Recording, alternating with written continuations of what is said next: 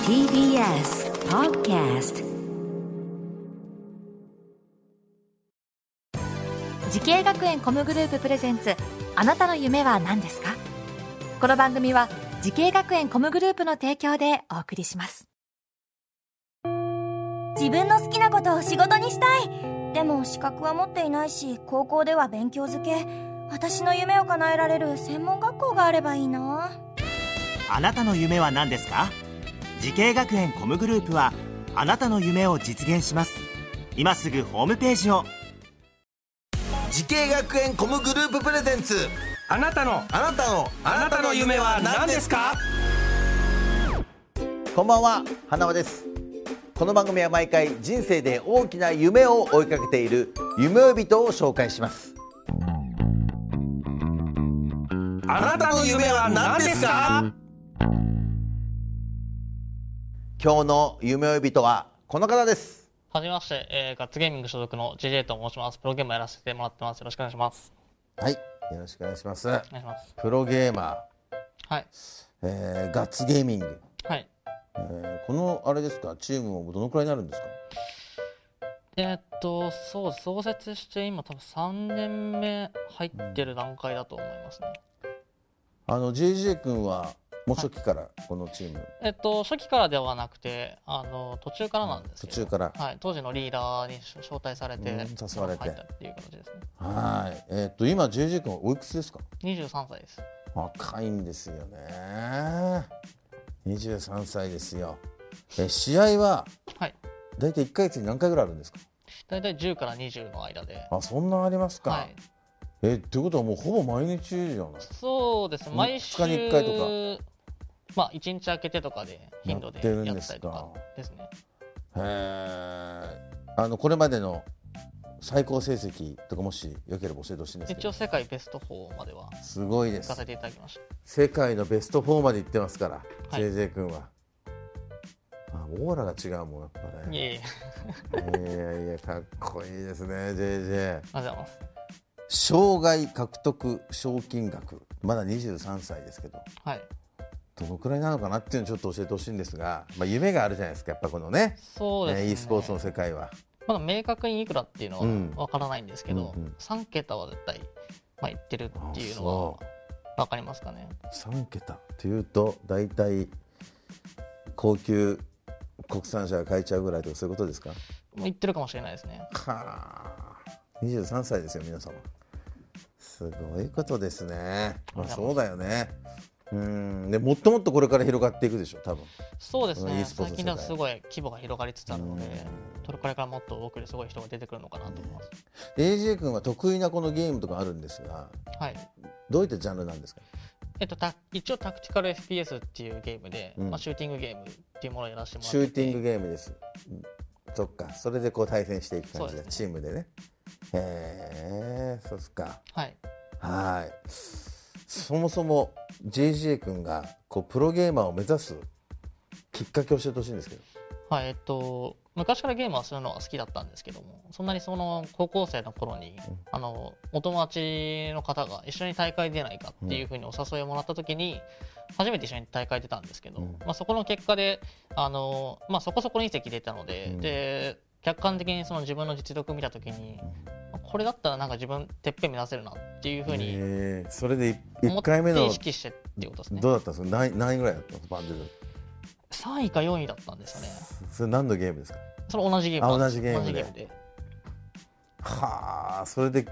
3位4位になってあこれはちょっと本気でやればいけるかもなと思そうったでんだす時間をかければちゃんと練習すれば日本一取れるなっていうふうに当時思ってやってたので、それで目指そうと思ってそそうですねれから練習してはい、で実際どうですかと日本一は取りました取ってるんだからすごいわさあそんな JJ 君がプロゲーマーになるために学んだ学校と専攻を教えてくださいはい、えー東京アニメ声優 &e スポーツ専門学校の、えー、e スポーツ総合プロゲーマー専攻というところで、はいそこで学びましたけどなんでその学校にしたんですかえっと、当時まだあまりその僕自身知識がなかったので、その e スポーツ業界っていう人たちのパイプを作りたいからっていう、まあ、理由でそこを選ばさせてもらいましたやっぱり実際それは、えーなんかいろいろ調べてはいで他の学校よりもそういいなでとすね、思あったのんイでンすターネットでオープンキャンパスコミ行ったんですか行きました、行きましあた。ーやっぱそういった意味でもはい、いいなと思ってそうですね。そうですか e スポーツ業界っていうのはいろんなジャンルがあるんですかやっぱそうですね、やっぱりその、まあ、僕がやってるのはパソコンの環境なので、うんまあ、パソコンだったり、マウスだったり、ヘッドセットとかいろんなものがあると思うんですけど、そういったデバイス環境もそのゲーム仕様のものとかっていうのがあると思うので、まあ、そういったその、まあ、そういうデバイスで大会だったらその大会の運営とか、えーまあ、そういった、まあ、選手だったら選手もそうですしあと、まあ、実況解説の人も必要なので、まあ、すごい幅広く、まあまあ、いいろんな人たちがいるっていう業で界もだとそれを専門的にね学べる学校はいいよね確かにねそうですねうんやっぱそれで機材とかもやっぱ充実してるのもあったんですかそうですね当時すごいあのパソコン何台もあって、うんでそういうデバイスとかっていうのもすごいたくさんあったので、うんまあ、ゲームするのには困らないっていう感じだったと思います、まず集中できてそうですねあーという感じですねえどんな授業があったんですかえっと、主にその座学としてその e スポーツの、えーそういう業界の方々の企業さんが学校に来てくださって、そこで、えーまあ、e スポーツ市場が一個どういうものなのかとか、うん今後の流れはこう来るだろうとかっていうのを、まあ、教えてくださったりとかしましたね。うんなるほどねはい、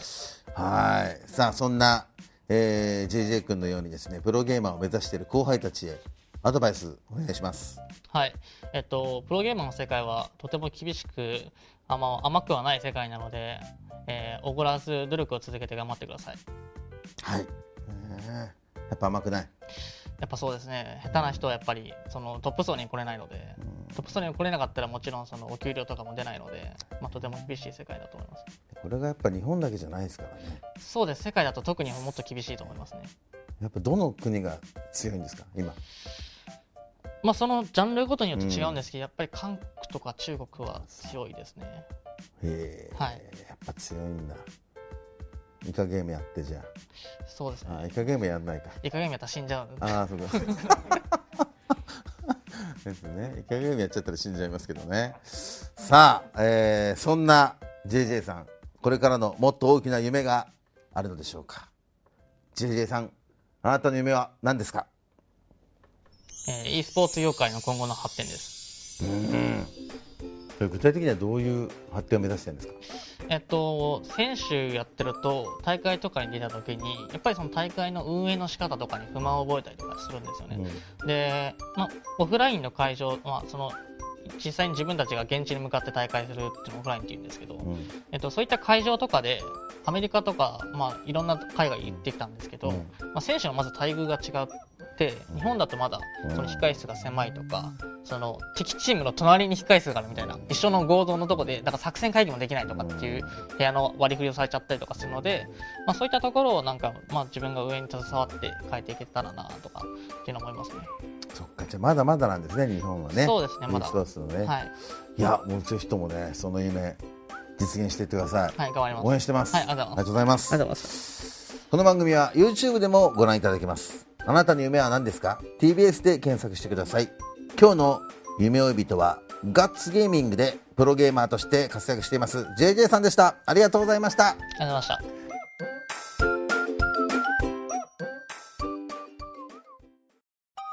動物園や水族館で働きたいゲームクリエイターになりたい何歳になって人々を感動させたい時系学園コムグループでは希望する業界で活躍したいというあなたの気持ちを大きく育てます今すぐホームページをチェック全国の姉妹校でお待ちしています